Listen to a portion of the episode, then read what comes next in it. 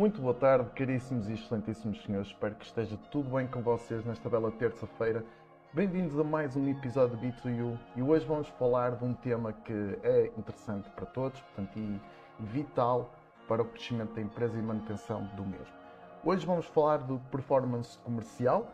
Uh, não sei se já está gente disponível no chat, mas uh, se eventualmente tiverem alguma questão que queiram colocar, estejam à vontade tenho todo o gosto em poder esclarecer.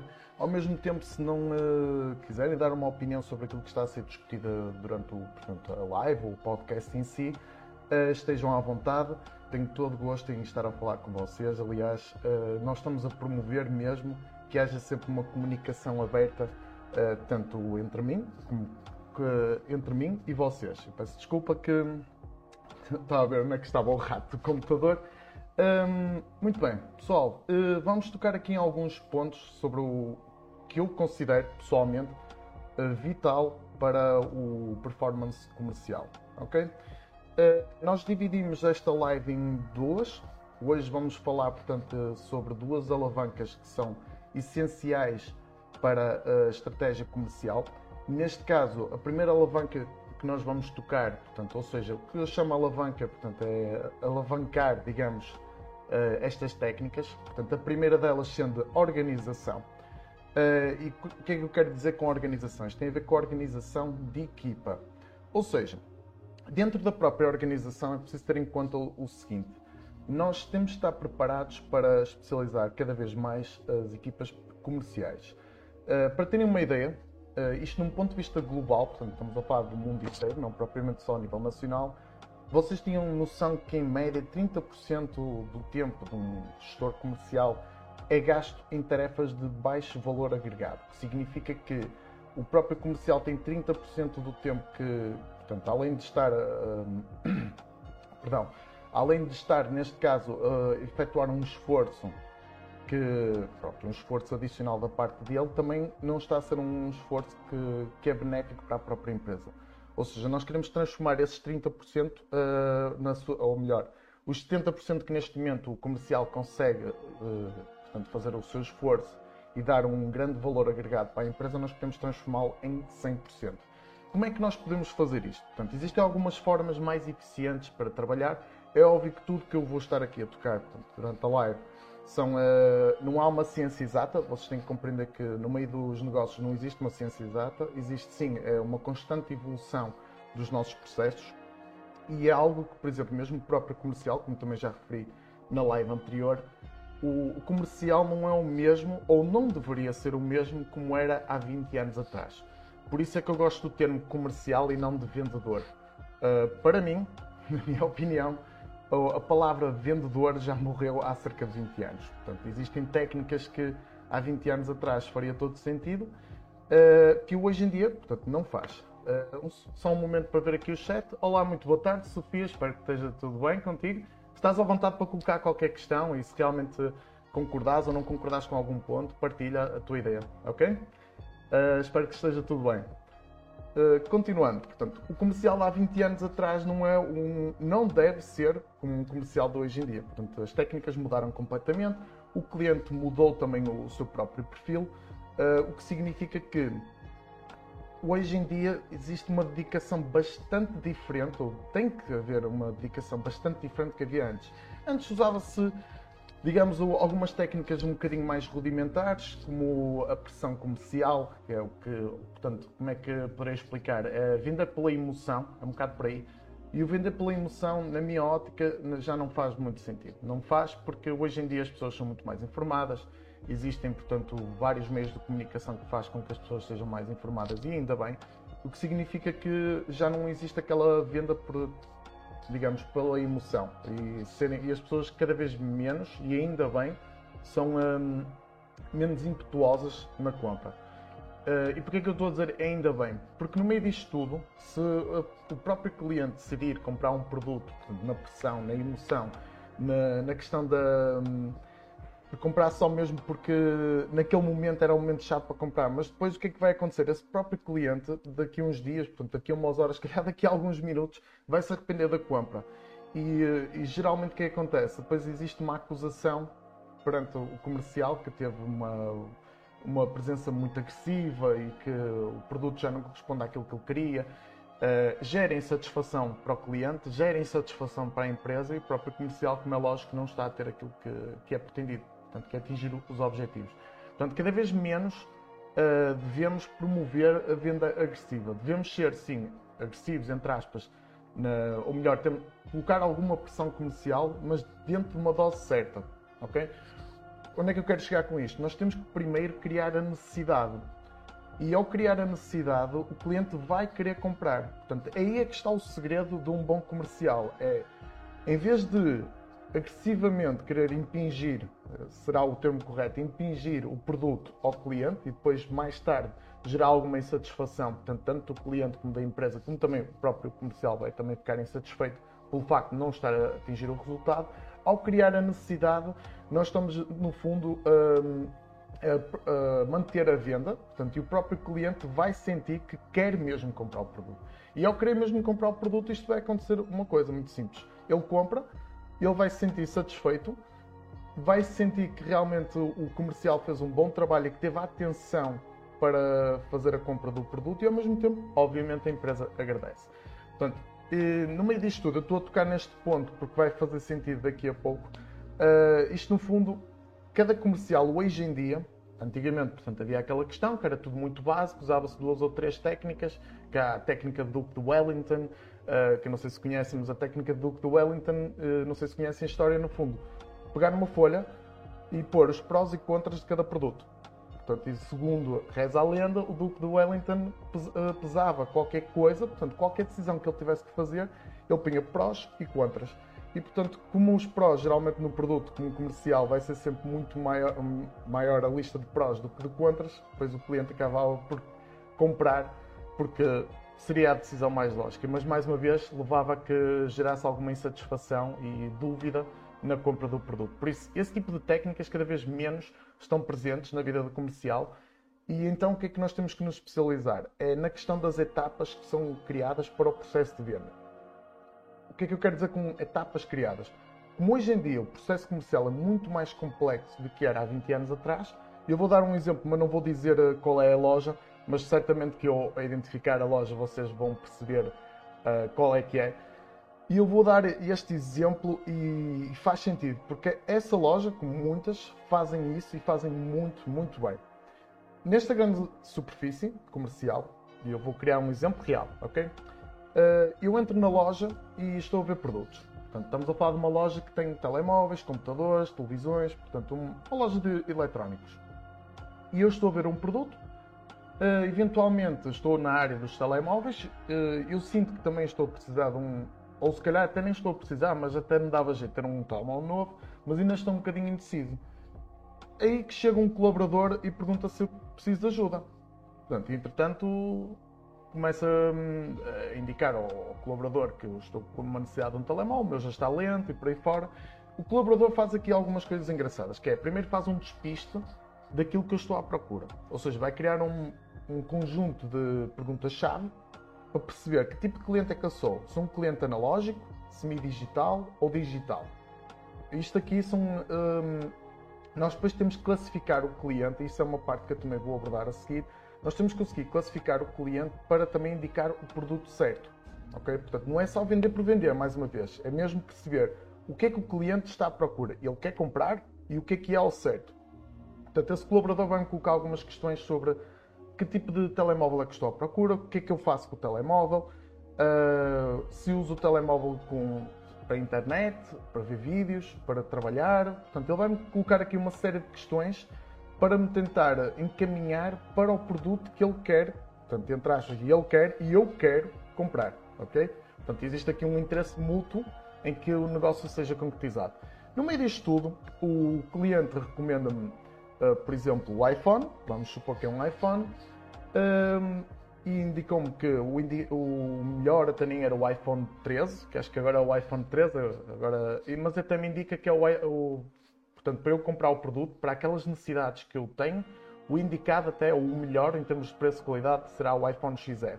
Ora bem, o colaborador podia-me ter impingido, digamos, um produto de maior valor, mas ele classificou-me em que ele também tem que medir o, potencial de compra da minha parte. Porque se ele quiser, uh, digamos, impingir um produto mais caro do que aquilo que eu posso comprar, além de estar a perder a venda, uh, obviamente que depois eu ali um, vou-me sentir um bocadinho enganado, entre aspas, porque, por exemplo, o iPhone 13 é um telemóvel muito robusto, demasiado robusto para as minhas necessidades. Se calhar o mais indicado já será o iPhone, por exemplo, XR.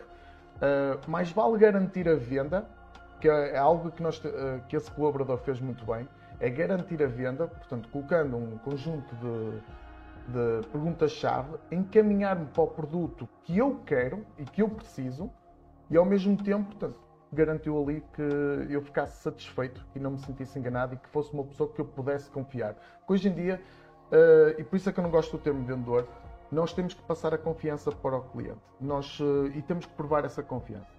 Para provar essa confiança, obviamente, mais uma vez, é esse conjunto de questões-chave, realmente praticar escuta ativa, isto é crucial, escuta ativa com o cliente o cliente disse que estava à procura de um, de um iPhone ou está à procura de um determinado computador e eu tenho que saber que é aquilo que ele está à procura.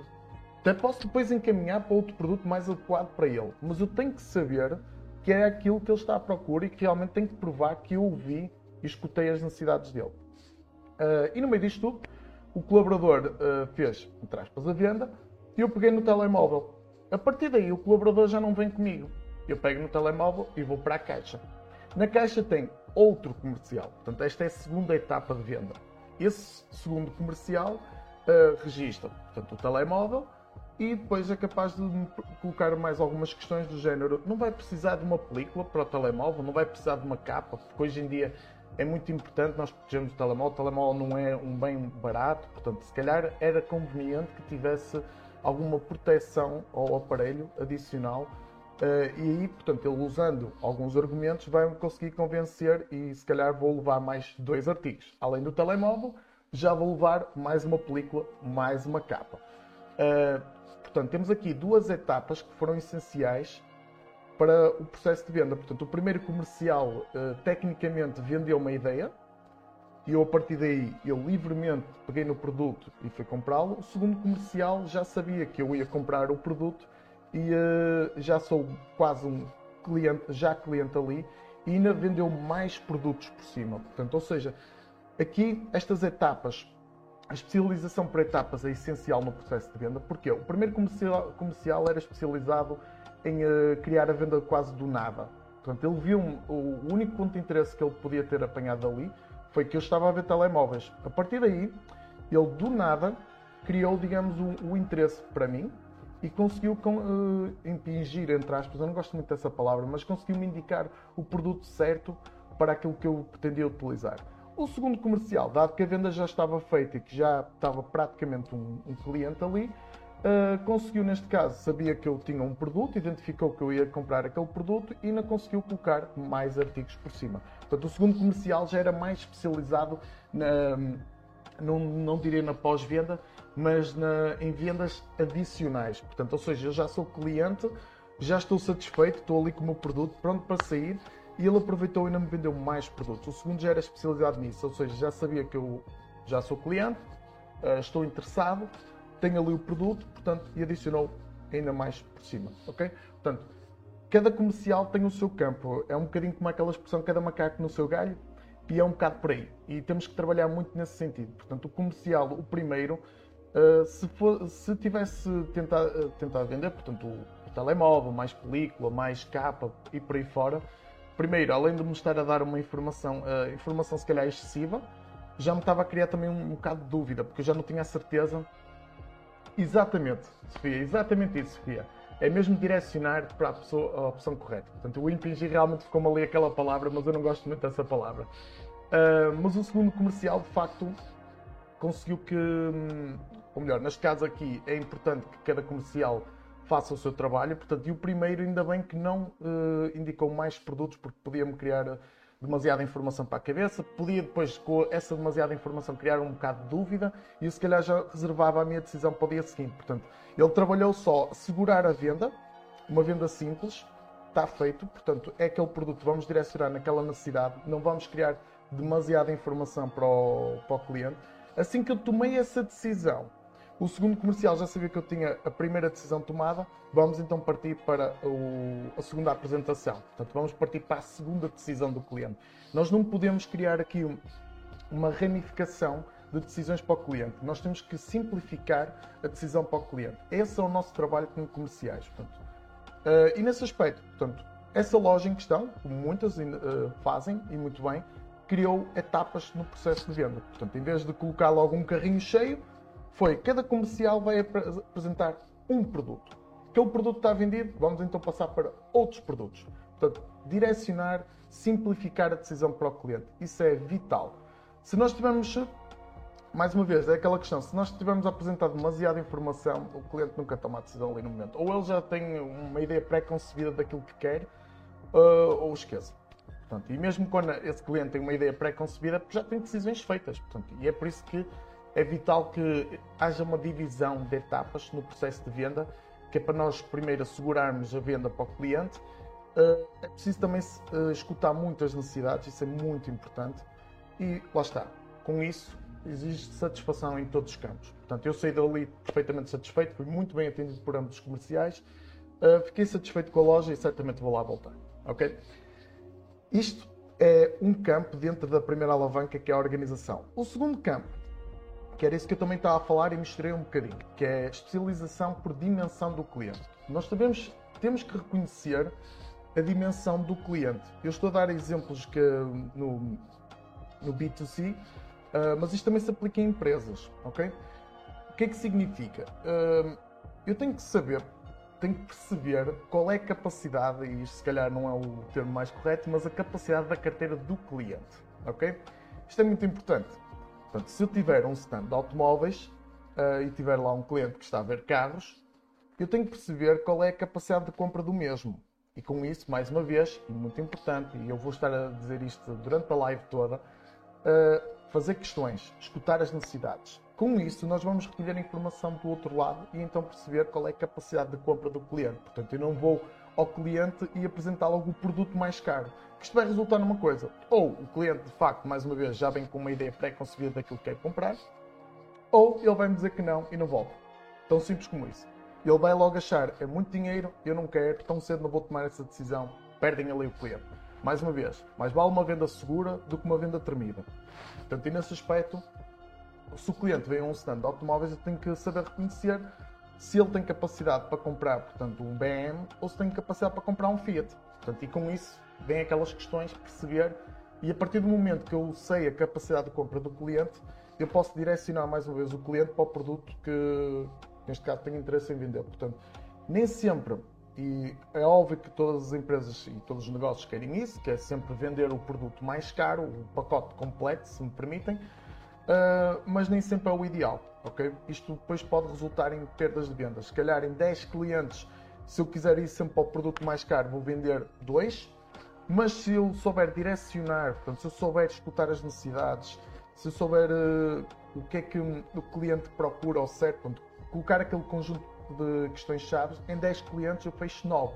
Portanto, há um que não vai querer, há sempre alguém que pode não querer, mas estamos a aumentar o número de vendas na empresa. Portanto, mais uma vez, pode não ser o produto mais caro, mas pelo menos eu estou a aumentar o meu número de vendas de dois clientes apenas para nove. E com isso não significa que estamos a perder a venda dos produtos mais caros. Muito pelo contrário, nós estamos a garanti-las. Portanto, aqueles nove que eu vendi estão lá na mesma os dois clientes que compraram o produto mais caro. Porque eu fiz o, o conjunto de questões que foram cruciais para direcionar o cliente para o produto certo. Ok? Portanto, isto é parte da especialização por dimensão do cliente. Com isto, para terminar o ponto da alavanca organização, é necessário o negócio em si reabilitar portanto, a forma que trabalha e facilitar a prospecção dos clientes para desenvolver o negócio. E isto vai em conta com tudo que eu falei há pouco. Portanto, com isto, nós eh, vamos eh, facilitar também, se aplicarmos todas as técnicas que eu apresentei há pouco, nós vamos facilitar de facto a prospecção dos nossos clientes ok? Portanto, é escusado entrar muito neste campo, tem tudo a ver com tudo que eu falei ao bocado.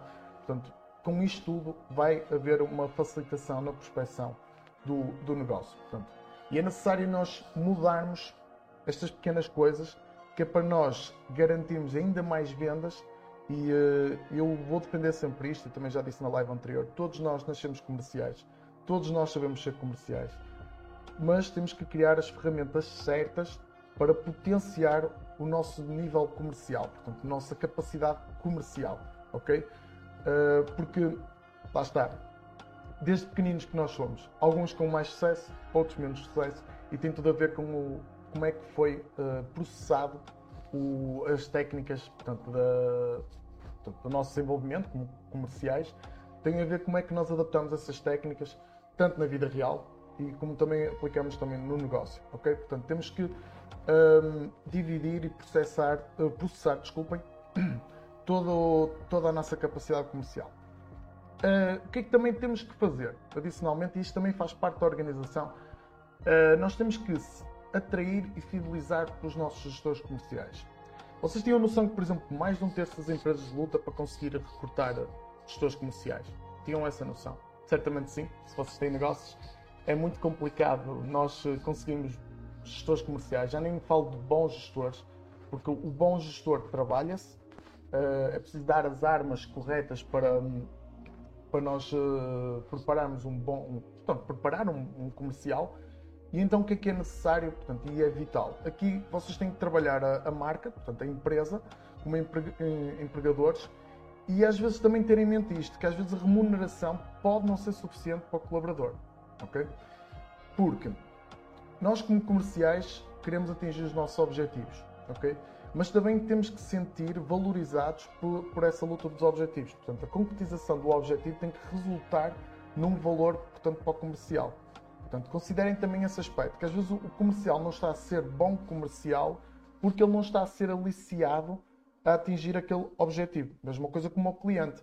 Se o cliente uh, não tiver a ser aliciado para comprar neste caso, não tiver a ser aliciado ou direcionado para comprar o produto, ele também não, não vai querer chegar lá. Portanto, e a mesma coisa se passa com, a, com os comerciais quando trabalham numa marca. Portanto, ele tem que se sentir aliciado a atingir os objetivos, ultrapassar os objetivos e por aí fora. Portanto, tenham em conta esse aspecto, porque por vezes caímos na tentação de ir sempre pela mesma fórmula e convém nós também percebermos porque é que eu não estou a conseguir gestores.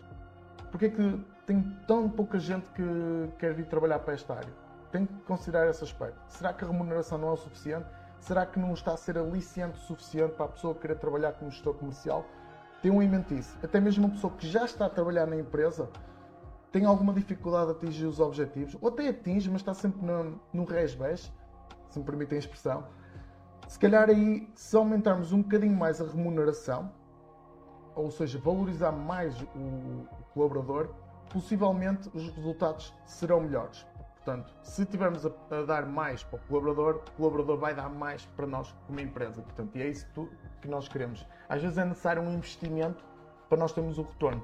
Um investimento, portanto, é sempre necessário um investimento, mas neste caso em particular, se investirmos também no colaborador nesse sentido, nós também vamos ter o retorno, certamente. E, portanto, e vai pagar esse investimento e, e vamos ganhar ainda mais com isso. Outra coisa que é muito importante é nós concedermos autonomia, portanto, para os próprios gestores. Ou seja, valorizar as ideias dele. Temos também praticar escuta ativa com o colaborador. O colaborador tem dificuldades, temos que perceber porquê. O colaborador tem ferramentas, ou seja, temos que colocar muitas questões também se o colaborador está bem, uh, se não está a conseguir atingir os objetivos, o porquê. Nós temos que praticar constantemente escuta ativa, dentro e fora da empresa. Ok, meus caros? Não sei se agora, até agora querem colocar alguma questão, se está a ser totalmente claro aquilo que eu estou a dizer, se concordam, não concordam. Uh, partilhem a vossa opinião, que eu também quero ver. Um, continuando.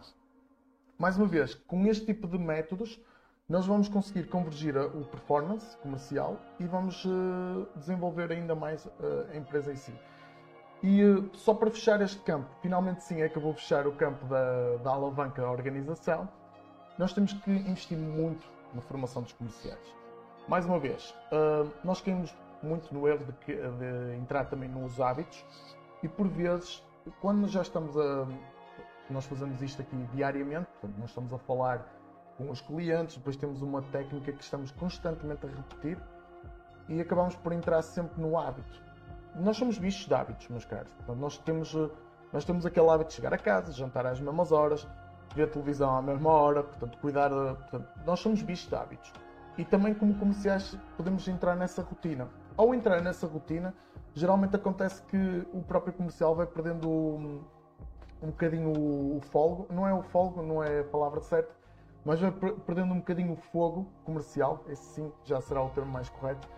E então é necessário reinventar o, as técnicas que ele tem. E para isso serve a formação. A formação não é só dizer que tem que praticar técnicas diferentes, não. Às vezes é, formação pode ser conhecer melhor o produto que estamos a vender, uh, fazer aqui alguns exercícios, portanto, perceber se realmente ele está a cair no erro de estar a, a praticar sempre o mesmo tipo de discurso, tentar tirá-lo um bocadinho da zona de conforto, de forma também a aumentar uh, o leque de opções que ele tem para utilizar para um cliente. Portanto, e a formação mais uma vez, não precisa de ser obrigatoriamente em, um, só no produto, pode ser várias coisas. Portanto, é uma questão de, mais uma vez, praticar a escuta ativa com o colaborador, saber o que ele precisa, uh, se é uma ferramenta, se é o discurso que está, que está a ser muito repetitivo e que gostava de se reinventar. Portanto, e é para isso que serve a formação, ok?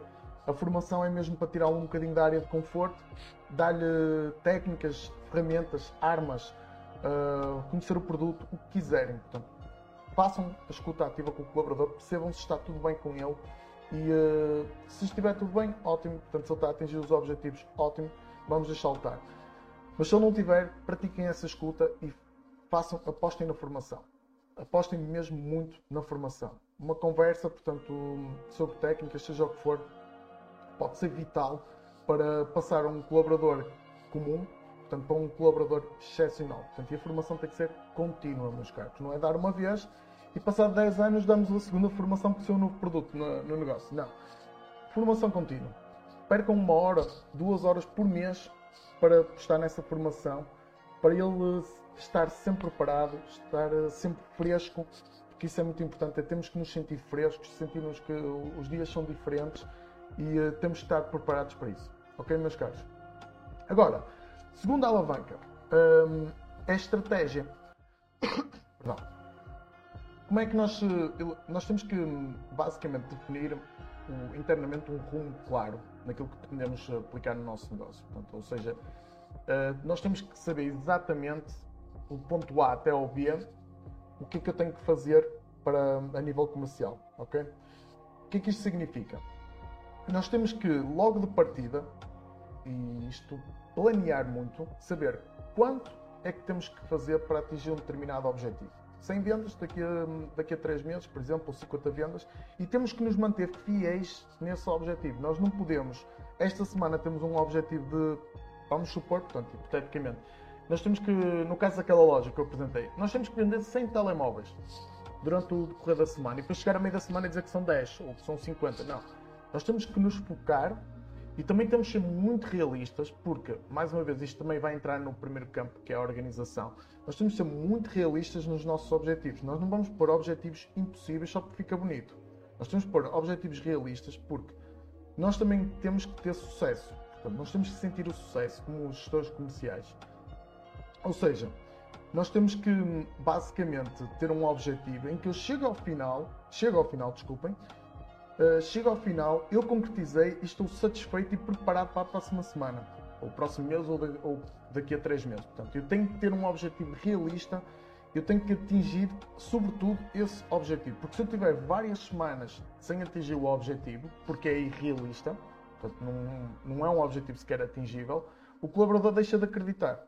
É mesmo assim. Portanto, estamos a lutar para nada. É o que ele vai achar. Portanto, e nesse aspecto, temos que ter muito esse cuidado, temos que definir muito bem um rumo e esse rumo tem que ser extremamente claro e realista, meus caros. Por isso, nós todos queremos vender sempre o até ao infinito e mais além, como o filme do Toy Story, mas uh, temos que ser mesmo muito realistas. Comecem com objetivos um bocadinho mais baixos, que é para se sentir motivado e depois a partir daí começar a levantar cada vez mais o objetivo, sempre de uma forma muito suave, que é para também o colaborador se sentir motivado uh, e pronto, também não estar estagnado porque o objetivo é sempre baixo e, e portanto não é, é, fácil de atingir, não. Nós depois temos que aumentar o objetivo à medida que vamos recolhendo, portanto, medindo e controlando a performance da nossa equipa comercial.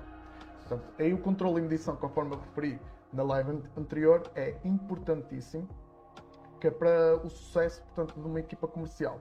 E nesse aspecto nós temos de estar constantemente a medir se o colaborador está a conseguir atingir, ótimo. Está a atingir facilmente, vamos aumentar um bocadinho mais o objetivo. E por aí fora. Mas mantenham o objetivo até que seja atingido. Nunca mudem a meio do caminho. Ok? Só porque, ah, pois, mas ele está a atingir facilmente.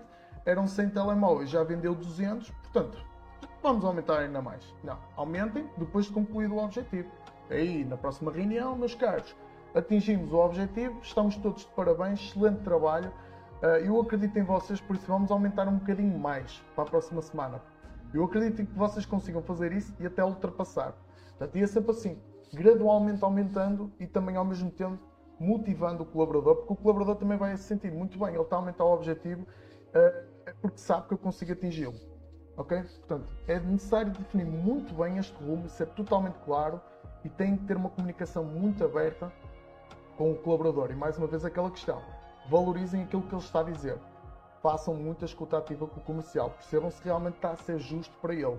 Porque ninguém trabalha de graça, meus caros. Todos nós trabalhamos porque queremos chegar ao final do mês com os nossos objetivos, temos contas para pagar, portanto, e queremos os nossos objetivos concluídos para chegar a esse ponto, portanto, para pagar as, exatamente as contas. E, e nesse aspecto, pratiquem aquela escuta, ouçam o colaborador, sejam justos com ele. Não sejam de todo injustos, porque se ele se sentir injustiçado, ele não vai querer atingir os objetivos. Ele não vai querer saber da empresa. Ele não vai vestir a camisola da empresa. Ok? Próxima, próxima hum, ponto de atenção que nós temos ter em termos de estratégia. Nós temos que ter uma estratégia de co-construção com as equipas. Significa que nós, se for necessário, temos que também hum, adaptar, portanto, mudar as equipas. Por vezes temos uma equipa, a equipa A é mais forte que a equipa B Provavelmente existe ali alguns elementos de equipa que podem ser mudados do B para o A, de forma também a potenciar ainda mais a performance da equipa. Uh, não tenham medo de reestruturar as equipas, por vezes é necessário.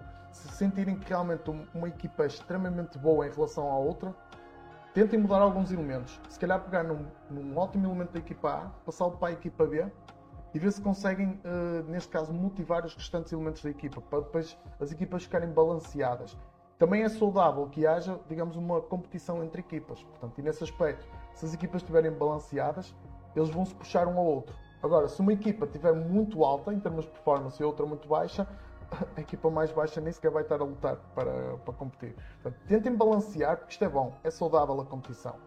E ao fazer essa, essa digamos, estratégia de construção com as equipas, vocês no fundo estão a potenciar ainda mais o vosso performance comercial não só portanto, de uma equipa, mas das duas. Portanto, tenham esse cuidado, tenham atenção e não tenham medo de mexer na equipa. Só não se deve mexer na equipa se ela for vencedora. Ou as equipas, neste caso. Se as duas equipas estiverem bem, deixem estar, portanto, que eles vão se puxar uma, uma ou outra naturalmente e criem um, uma competição entre elas.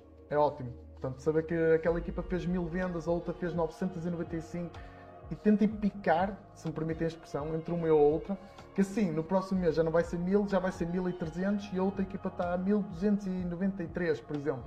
E sempre assim. Portanto, eu acho que é essencial também que haja competição e um ponto de comparação, porque a comparação também, nós também tendencialmente fazemos isso, fazemos sempre comparações, e é bom que eles comparem. Porque é que ele faz mais? Também quer fazer. Vou usar a mesma estratégia. E ponham a conversar uns com os outros a aprender uns com os outros. Porque há comerciais que têm técnicas mais apropriadas para determinados clientes ou outros que têm para outro tipo de clientes. Isso também é muito importante, é ao classificarmos o, portanto, a dimensão do cliente, nós também temos que perceber que tipo de cliente é que ele é. Por exemplo, aquela loja em questão, digital, analógico e semi-digital, convém nós colocarmos um colaborador que saiba conversar, portanto, tenha, digamos, um, a linguagem apropriada para esse cliente. Porque cada comercial tem os seus prós e contras, normal, não existe comercial perfeito. Tirem essa ideia da cabeça. Não existe. Há bom comercial num determinado produto, há um bom comercial para determinados clientes, portanto, não existe um comercial perfeito. Existe sim situações perfeitas para, o, para aquele comercial. Portanto, se o comercial tenha um discurso, portanto, uma linguagem mais apropriada. Peço desculpa se estiverem a ouvir o telemóvel vibrar. Se o comercial tiver um discurso mais apropriado para um cliente que é analógico, então ponham aquele comercial só a falar com esse tipo de clientes. Se aquele tem, eh, tem mais tendência a conversar com clientes digitais, então ponham esse comercial a falar só com clientes digitais. Eu estou a pegar no exemplo da loja que é para vocês entenderem. Portanto, se tiver lá um cliente mais idoso, obviamente que eu não vou pôr um comercial que percebe muito de telemóveis, que é muito técnico, tem uma linguagem muito técnica uh, e que realmente é especializado em produtos portanto, de alta gama e com uma, uma, grande qualidade informática, eu não vou pôr esse comercial a falar com esse senhor. Portanto, vou pôr um comercial, se calhar, que tem uma atenção linguística diferente, se calhar é capaz de conversar com ele de uma forma mais simplificada, de forma que aquele cliente também consiga comprar o produto. Portanto, e é preciso também criar essa estratégia para perceber quais são os comerciais mais adequados para que tipo de, de clientes, ok? Porque um comercial muito técnico não é bom, por exemplo, um cliente que não perceba, portanto, a parte técnica do produto. Portanto, aí nós, como líderes de equipa, ou gestores de, de empresas, temos que saber enquadrar o comercial na situação correta. Ok? Tenham muito cuidado com isso, façam prospecção e análise uh, desse aspecto. De, só um momento para ler aqui o chat. Muito importante a partir das experiências, aplicar as melhores práticas pela equipa, valoriza o comercial e aumenta as possibilidades de sucesso, para além de fortalecer os laços de equipa. Exatamente, é mesmo isso, Sofia. Ora, nem mais, mas é exatamente isso. Uh, ter estes pequenos, trabalhar por estes pequenos detalhes faz toda a diferença. Portanto, se calhar em vez de fazer uma corrida em um minuto, eu vou fazer a corrida em 30 segundos. Portanto, aqui nós chegamos a um ponto em que nós temos que trabalhar mesmo aos detalhes. E isto são pequenos detalhes que são uh, realmente fulcrais para o crescimento de uma empresa. E nesse aspecto, portanto, como eu vos disse, tenham também esse cuidado com a, com a recolha que é feita do, do cliente, a prospecção do cliente e colocar o comercial na situação correta ok? Mais uma vez, isto vai potenciar vendas. Se eu puser aquele comercial técnico a trabalhar só com clientes que não têm conhecimento técnico nenhum, ele vai ter quase zero vendas. Mas se eu colocar na situação correta, ele vai ter, em 10 clientes, vai ter 9. Portanto, e é muito importante isso. É a colocação, a estratégia do comercial para o cliente certo. Agora, por fim, isto para terminar a, a questão da estratégia. É preciso, mais uma vez, a comunicação muito ativa com a própria equipa. Com isto, nós temos que classificar uh, as nossas responsabilidades, portanto, ou seja, mais uma vez, aquela questão da colocação e por aí fora. Nós temos que classificar muito bem as responsabilidades de cada um, de forma a atingirmos um sucesso coletivo. Eles têm que fazer parte de uma equipa. Portanto, eles não podem trabalhar só por eles. E para fazer parte de uma equipa, uh, essa estratégia é muito importante. Nós temos que nos abrir, se me permitem a expressão, nos abrir para o, para o comercial, para ele se sentir integrado e saber a informação da empresa. Portanto, a empresa está a passar por uma reestruturação, convém a equipa saber, portanto, o porquê de estar a passar por essa reestruturação, uh, o porquê de certas determinadas situações serem produzidas naquela empresa assim. O, comercial tem que se sentir parte, entre aspas, da família. E ele assim vai se sentir integrado, vai se sentir um negócio, Portanto, aí vai vestir a camisola. Já não está lá, por exemplo, eu vou entrar, vou picar às 9, saio às 6, já fiz o meu trabalho, já não penso mais naquilo. Não. Se eu vou picar para entrar, eu tenho que saber que faço parte daquela família. Que eu quero trabalhar para aquele negócio crescer. E para isso é necessário haver uma partilha de informação, ter uma comunicação muito aberta com, a, com as equipas. Eu falo a nível comercial, mas isto aplica-se para qualquer departamento, meus caros. Se é de marketing, se é logístico, se é operacional, se é comercial, todos têm que sentir parte da família e para o fazerem tem que haver partilha e comunicação muito aberta, muita atenção, tem que também escutar muito as dores dos colaboradores. O colaborador não se sente bem, vamos perceber porquê. Vamos trabalhar nisso. Vamos fazer com que te sintas parte da família e que realmente consigas eh, produzir mais para nós. Não vamos só chegar lá e, e basicamente espetar tarefas atrás de tarefas e não queremos saber se ele realmente está satisfeito no trabalho ou não. Não, nós temos mesmo que ter essa escuta ativa de forma a também termos o retorno, aquela dedicação que nós queremos da parte do colaborador. Portanto, e é muito importante que haja esta comunicação, meus caros. E tem que ser uma comunicação bilateral, não uh, unilateral e dizer eu quero que faças isso, eu não quero saber o que é que tens que fazer. Faz. Não. Façam essa comunicação que é muito importante e é vital para o crescimento de uma empresa. Isto aplica-se para qualquer departamento, do mais baixo para o mais alto, ok? Uh, por fim, isto agora sim é que vamos mesmo terminar, porque até porque já estamos mesmo a atingir o limite, são quase 40 minutos. Um, tudo isto acaba por ser também mais simplificado com a colocação de um.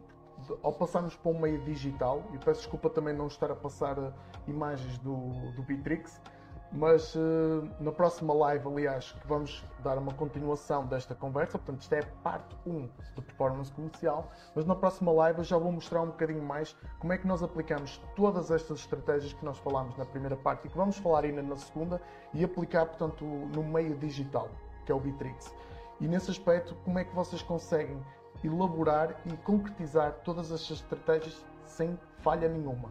Portanto, aquela questão da comunicação, da, portanto, da, da gestão de equipa, da especialização das etapas, tudo isso depois vai ser replicado de uma forma portanto, mais simples, é óbvio, porque a própria live são curtinhas, são 40 minutos, mas vou eh, mostrar o máximo possível de uma forma simplificada como é que vocês conseguem aplicar todas estas estratégias, mas num ambiente digital, de forma que também não tenham que andar de um lado para o outro e andarem com papéis e uh, por aí fora. Portanto, de uma forma muito simples, aplicam isto e não perdem quase tempo nenhum e conseguem acompanhar como é que está a estratégia, uh, se a estratégia está a resultar mais ou está a resultar menos. Portanto, e por aí facilmente reestruturarem a estratégia para ficar mais adaptada ao vosso negócio. Ok? Meus caros, não sei se querem colocar mais alguma questão. Sofia, muito obrigado já agora pelo, pelo feedback e pela participação. Uh, não sei se mais alguém quer colocar alguma questão sobre, um, sobre aquilo que falámos hoje. Vou aguardar só um momento antes de terminarmos a live. Entretanto, se tiverem a ver em offline, portanto, ou seja, se não estiver na live, podem deixar comentários. Uh, podem também, já agora, eu recomendo sempre, façam a subscrição, liguem o sininho, que é para não perderem nenhuma notificação destas lives ou de vídeos ou dos conteúdos que nós criamos. Portanto, liguem sempre o sininho, coloquem lá a mostrar todas as notificações. E, seja, e o facto de estarem a subscrever ajuda-nos imenso e nós sabemos que estamos aí pelo caminho correto. Portanto, e, portanto, o vosso feedback é muito importante dentro da live e fora da live com os comentários. Portanto, falem connosco, estejam à vontade. Se falarem fora da live, nós também respondemos quase imediato aos comentários e uh, podemos pegar em algumas questões que vocês possam colocar, portanto, tanto em live ou uh, fora da live, que é nos comentários, podemos pegar e tra transportar essas questões para a próxima live e responder com todo o gosto para vocês. Portanto, nós temos, mais uma vez, a questão da escuta ativa, nós praticamos muito e nós queremos que vocês falem connosco. Por isso, acho que não, mais ninguém quer colocar nenhuma informação. Uh, sendo assim, meus caros, mais uma vez, se gostaram, deixem a subscrição, isso ajuda-nos imenso. Da minha parte, Tenham uma excelente tarde. Não percam a próxima live. Todas as terças-feiras às 4 da tarde nós estamos aqui presentes e uh, todos os meses vamos fazer pelo menos uma live com uma demonstração aberta do Bitrix. Da minha parte, meus caros, mais uma vez, uma excelente tarde e tenham excelentes negócios. Até à próxima.